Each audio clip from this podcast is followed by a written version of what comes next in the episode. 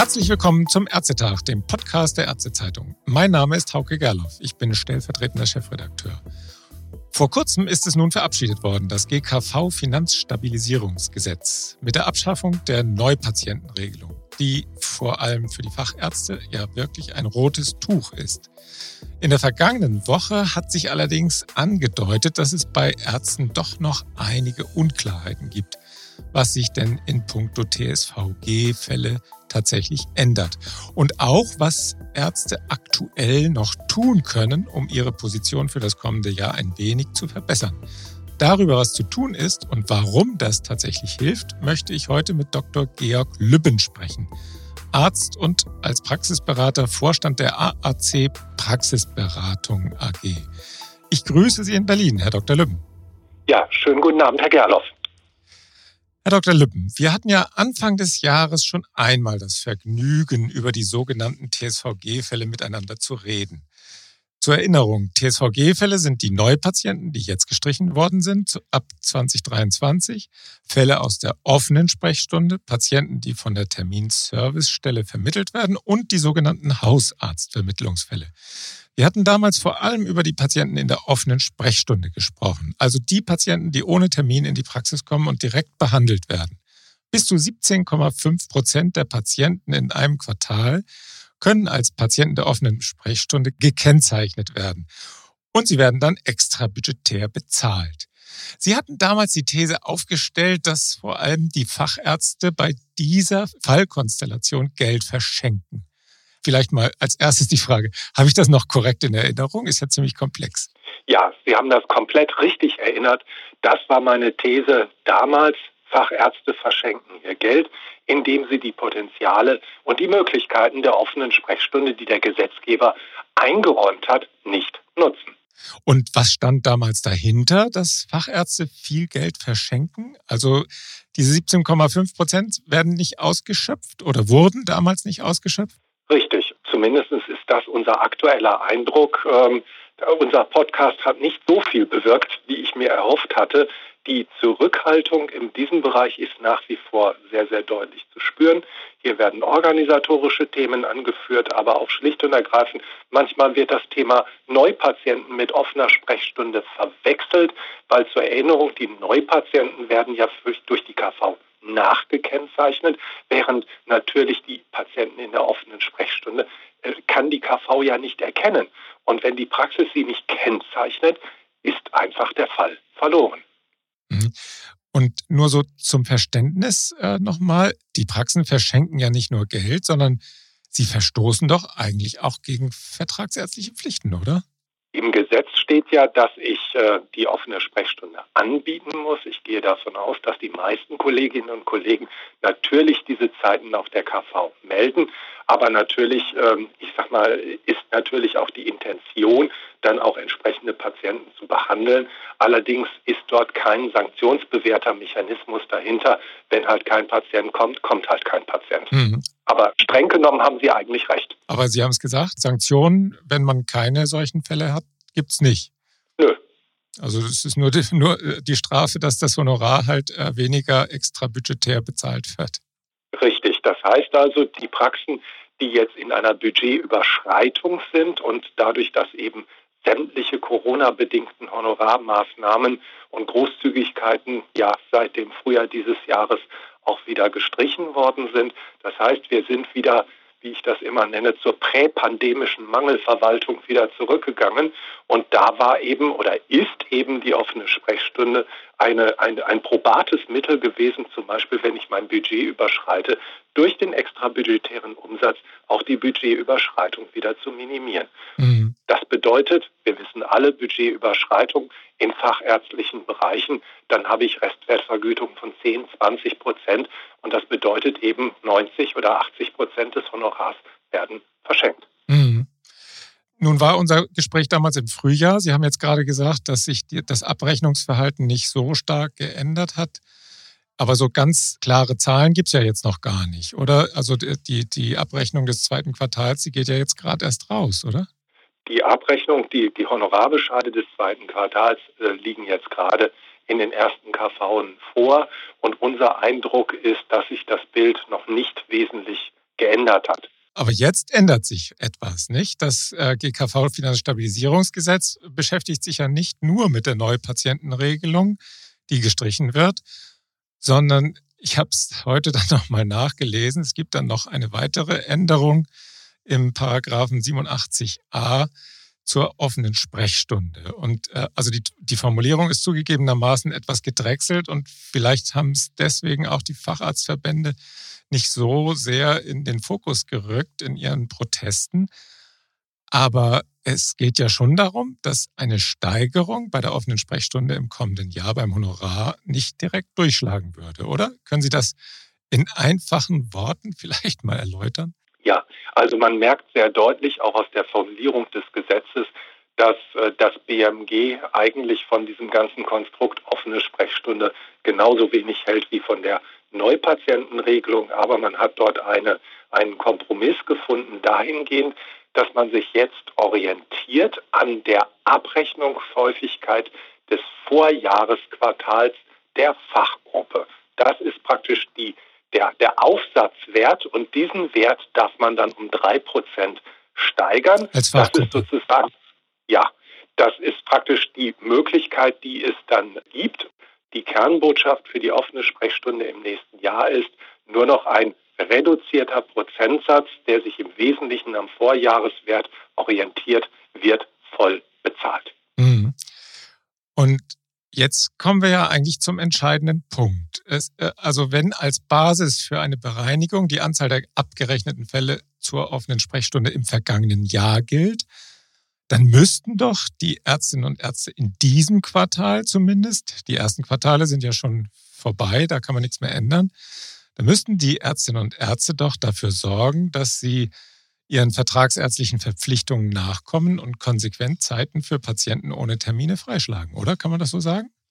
Das kann man so sagen und wir versuchen auf jeden Fall auf unsere Kunden, die wir persönlich beraten, einzuwirken. Auf jeden Fall jetzt im vierten Quartal die Möglichkeiten der offenen Sprechstunde noch einmal intensiv zu nutzen im Rahmen der gesetzlichen Möglichkeiten und eben die Patienten, die ohne Termin kommen, tatsächlich dann auch als solche Fälle zu markieren, damit man sozusagen den äh, Fachgruppendurchschnitt des äh, vierten Quartals dann auch als Orientierung für den für die offene Sprechstunde im vierten Quartal 2023 möglichst nach oben schraubt. Und der mhm. extrabudgetäre Umsatz in diesem Quartal ist ja auch nicht zu verachten. Nee, eben. Und ähm, Sie hatten es ja eben auch schon mal gesagt, das wird auch deswegen wichtiger, weil die Zeiten vorbei sind, dass die Fallwerte weitgehend unquotiert ausgezahlt wurden in der Pandemie, oder? Das ist ja schon, also es, es kommt wirklich darauf an, jetzt wieder, anders als vielleicht 2020 im Nachgang. Genau. Und ich denke, dass die offene Sprechstunde ähm, so verzögert gestartet ist oder dass viele nach wie vor mit diesem Thema fremdeln. Das hatte ja auch was damit zu tun, dass am Anfang erst die Bereinigungsphase war. Dann haben wir gesagt, dann wartet man, bis diese Bereinigungsphase vorbei ist, damit man sein Budget nicht zu sehr schmälert. Also es gab auch von unterschiedlichen Seiten ja durchaus widersprüchliche Signale, wie jetzt mit diesem ganzen Thema zu verfahren sei.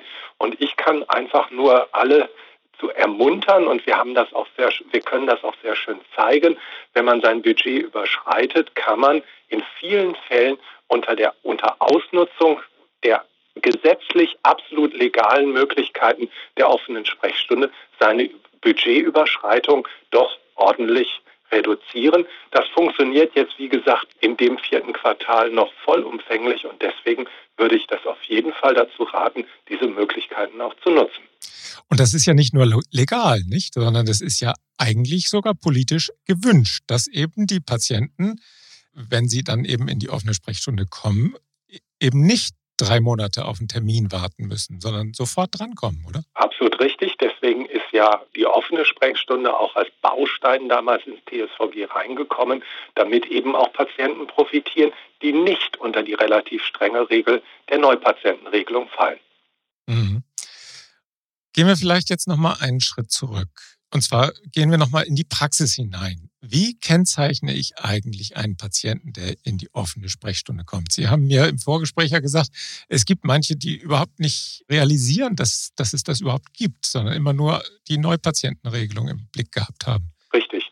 Ich denke, dass die MFAs in den Praxen sehr, sehr gut wissen, wie es geht. Es gibt bei der Fallanlage eine, ein, ein Thema, TSVG-Konstellation, und das ist, glaube ich, von 1 bis 5 durchnummeriert. Und da kann man tatsächlich die offene Sprechstunde als Scheinart einfach auswählen und den Patienten so markieren. Und wenn man es im Eifer des Gefechtes des Praxisalltags nicht schafft, kann man diesen Fall auch zum Beispiel, wenn man abends seine Tagesliste durchguckt, auch noch nachmarkieren. Das ist überhaupt kein Problem. Mhm. Also und, und dann wird irgendwie automatisch so eine Pseudoziffer. Äh Der Schein, Schein wird einfach gekennzeichnet, genau. Genau. Und welche Vorgaben hat die Selbstverwaltung eigentlich für die offene Sprechstunde gemacht? Sie muss ja angemeldet werden, oder? Also die Zeiten, in denen Sie eine offene Sprechstunde anbieten, müssen praktisch kenntlich gemacht werden. Viele haben es der KV gemeldet. Und wie gesagt, es gibt für den vollen Vertragsarztsitz oder den vollen Tätigkeitsumfang besser gesagt eben die Verpflichtung, fünf offene Sprechstunden pro Woche anzubieten. Und wie man diese offenen Sprechstunden dann verteilt, ob man sie im Block macht, ob man sie zehn Minuten pro Stunde macht, da gibt es keinerlei Auflagen oder Regelungen für. Hm, und wie wird das kontrolliert? Das wird gar nicht kontrolliert in dem Sinne, sondern es wird nur kontrolliert, dass man als Arzt seine Verpflichtung nachgekommen ist, diese offenen Sprechstunden auch tatsächlich kenntlich zu machen und zu melden. Hm. Also wenn wir das zusammenfassen wollen, Ärzte sind ziemlich flexibel darin, wie sie die offene Sprechstunde anbieten. Absolut. Und, und warum gibt es dann so viele, die das, diese Möglichkeit bisher, also ich meine, äh, anzubieten, äh, Patienten anzubieten, ohne Termin in die Praxis zu kommen? Wieso gibt es da so viele, die das nicht gemacht haben? Ich glaube, es hat einfach was damit zu tun, dass es ähm, viele Vorbehalte gab, dass das einfach eine Störung des Praxisablaufs sei. Ich glaube aber, dass man sich diese, diese Kopfschmerzen völlig umsonst gemacht hat, weil wenn man das mal durchdekliniert, sagen wir mal bei einer fiktiven Praxis, dann äh, mit 1000 Scheinen, dann kann man relativ schnell sehen, 175 Patienten könnten in der offenen Sprechstunde behandelt werden. Wenn man das jetzt mal auf die Tage runterbricht, sind das zwei bis drei Patienten pro Tag. Und ich wage zu behaupten, die sind locker in jeder Arztpraxis pro Tag ohne Termin da. Ja, und die werden ja dann, also wenn sie einmal in der offenen Sprechstunde sind, dann werden sie für das ganze Quartal extra budgetär honoriert, oder? Absolut. Und wie gesagt, bei einer Gemeinschaftspraxis gilt die Regelung ja sogar im Arztgruppenfall. Das heißt also, wenn ich eine Gemeinschaftspraxis habe aus Orthopäden und Hausärzte und der Patient kommt jetzt äh, beim Orthopäden in die offene Sprechstunde und wird dann nicht nur von Orthopäde A, sondern auch von Orthopäde B oder C behandelt, dann sind alle Leistungen, die in diesem Arztgruppenfall im Quartal anfallen, extra budgetär. Herr Dr. Lübben, genug der offenen Sprechstunde. Also Neupatienten sind ja offensichtlich sehr viel häufiger gekennzeichnet worden, wobei die muss man ja eigentlich gar nicht so richtig kennzeichnen, weil die KV das selbst erkennt, wenn ein Patient mal zwei Jahre nicht da war. Gehen wir mal zu den Neupatienten. Wie viel Honorar verlieren die Ärzte jetzt durch die Streichung der Neupatientenregelung? Die Rede ist ja immer von 400 Millionen Euro. Ja, natürlich sehr stark abhängig von der Praxisorganisation. Aber ja. viele Fachärzte sind natürlich, gerade wenn sie auf das Thema der Diagnostik zum Beispiel spezialisiert sind, haben einen hohen Prozentsatz der Patienten in den als Neupatienten tatsächlich gehabt. Also typischerweise die Fachinternisten, teilweise bis 40 Prozent Neupatienten. Und je nachdem, wie ich halt gearbeitet habe. Die KV Berlin hat ja mal eine kleine ja, Abschätzung gemacht, wie sich das auf die einzelnen Fachgruppen verteilt. Und äh, sie ist zu dem Schluss gekommen, dass sie insgesamt drei Prozent der Gesamtvergütung ausmachen und dann je nach Fachgruppe 2,5 Prozent bei den Kinder- und Jugendärzten ist und bis zu 8 Prozent bei den HNO-Ärzten. 8 Prozent, ja, ganz schön viel. Und ist das dann Nachbereinigung? Oder ist, also die Patienten werden ja jetzt sozusagen wieder rücküberführt in die MGV. Das heißt, wenn die vorher bereinigt worden sind, dann müssen sie jetzt auch rückbereinigt werden, oder? Richtig. Der, das Gesetz sieht vor, dass der Bewertungsausschuss bis zum 30. November einen Beschluss fassen soll mit einem Verfahren der Rücküberführung und, wenn Sie so wollen, der Aufstockung, erneuten Aufstockung der MGV. Genau. Ja, das sind dann die nächsten 30 Seiten Beschluss wahrscheinlich. Korrekt. Nun hat es ja zuletzt noch Änderungen im GKV Finanzstabilisierungsgesetz gegeben, die Ärztinnen und Ärzten eine gewisse Kompensation geben. Bei Vermittlung der Terminservicestelle beispielsweise soll es ja Zuschläge geben von bis zu 200 Prozent auf die Grundpauschale. Also 200 Prozent dann, wenn der Patient am nächsten Tag den Termin bekommt. Das wird dann ein bisschen reduziert, je nachdem, wie viele Tage das dauert, bis dann die Patienten in die Praxis kommen. Die TSS-Termine waren ja bisher nicht so stark genutzt. Gibt es da Zahlen? Ja, es gibt Zahlen, und zwar die Zahlen, die aus dem Evaluationsbericht der KBV äh, kommen. Die KBV hat eine Verpflichtung, diese Zahlen auch zu liefern. Und da liegen die letzten Zahlen vor, jetzt ganz aktuell aus dem Jahre 2021. Und da kommt man insgesamt auf eine Summe, wenn ich mich richtig erinnere, von knapp 850.000 vermittelten Fällen. Das hört sich auf den ersten Blick sehr, sehr viel an, aber das entspricht 0,16 Prozent aller sozusagen Termine in der vertragsärztlichen Versorgung. Das ist der eine Punkt. Der zweite Punkt, das verteilt sich sehr, sehr heterogen auf die einzelnen Fachgruppen. Und wenn man sich mal die Spitzenreiter anguckt, der Termine, die tatsächlich von Patientenseite nachgefragt worden sind, dann sind es insbesondere natürlich die Psychotherapeuten. Diese Termine sind ob mit oder ohne Terminservicestelle natürlich rar. Dann die Nervenärzte und dann kommen die Fachinternisten. Aber sagen wir mal so, viele Fachgruppen haben überhaupt keine Nachfrage gehabt und das hören wir auch ganz häufig von unseren Kunden. Wir melden freie Termine, aber sie werden nicht nachgefragt. Mhm.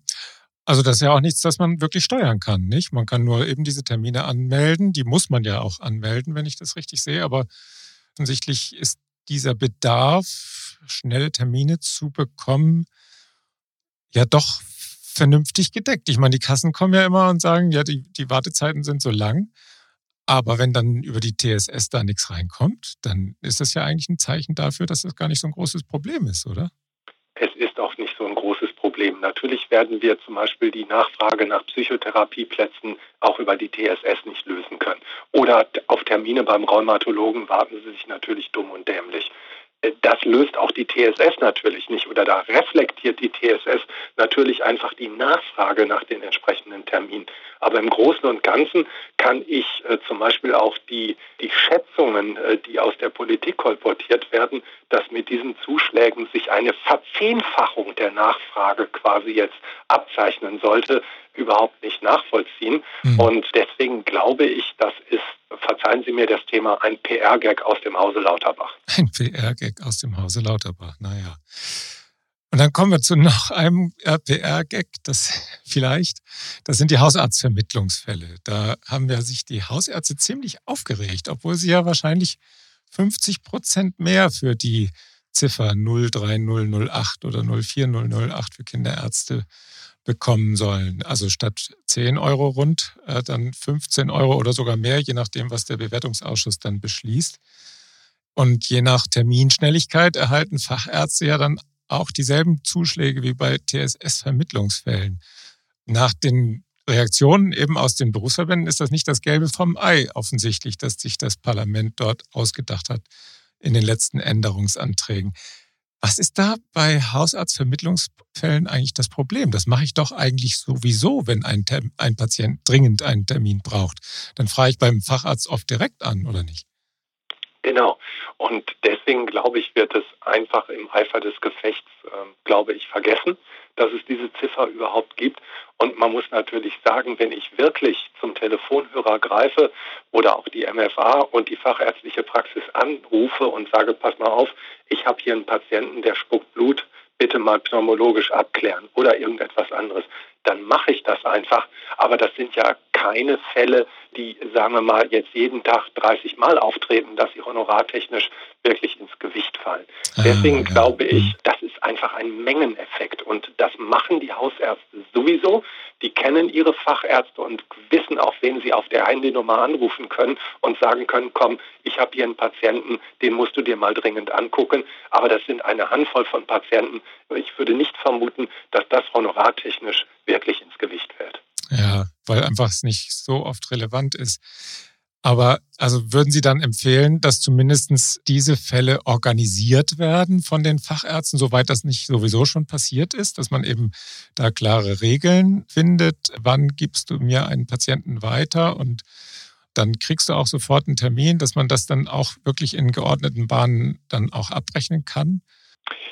Ich könnte mir vorstellen, dass die in den Fachärzten, also dass praktisch in den Qualitätszirkeln, die die Fachärzte mit ihren hausärztlichen Zuweisern haben, dies durchaus im ersten Quartal ein Thema sein könnte, dass man jetzt verstärkt sozusagen auch nach Wegfall der Neupatientenregelung wirklich auf dieses Thema nochmal drauf guckt und sich im kollegialen Kreis abspricht, ob man diese Vermittlungsart nicht etwas mehr nutzt oder vielleicht auch etwas mehr systematisiert.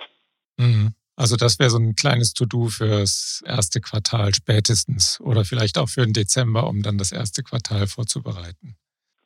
Ja, ich denke, im, äh, zum Ende des Quartals sind die Kolleginnen und Kollegen auch alle im, im, im Abrechnungsstress. Das ist ja, ja ich, gut, ich, empfehle das wirklich äh, zu Beginn des neuen Jahres, sich einfach nochmal zusammenzusetzen.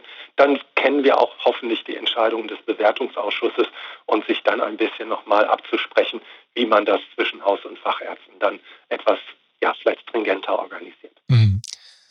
Herr Dr. Lübben, das Thema ist komplex. Das haben wir in den vergangenen knapp 30 Minuten festgestellt.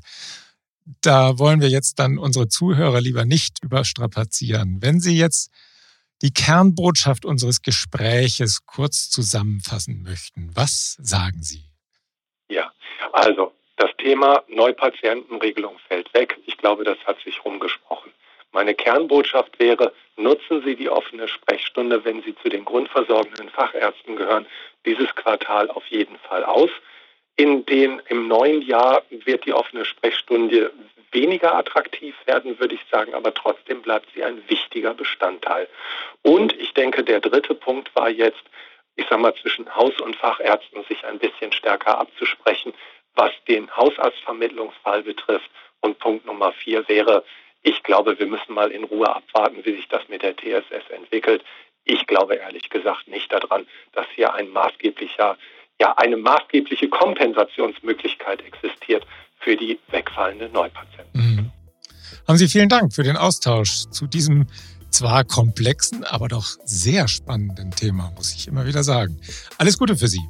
Gerne, Herr Gerloff. Vielen Dank. Und auch vielen Dank fürs Zuhören. Bis zum nächsten Ärztetag. Tschüss.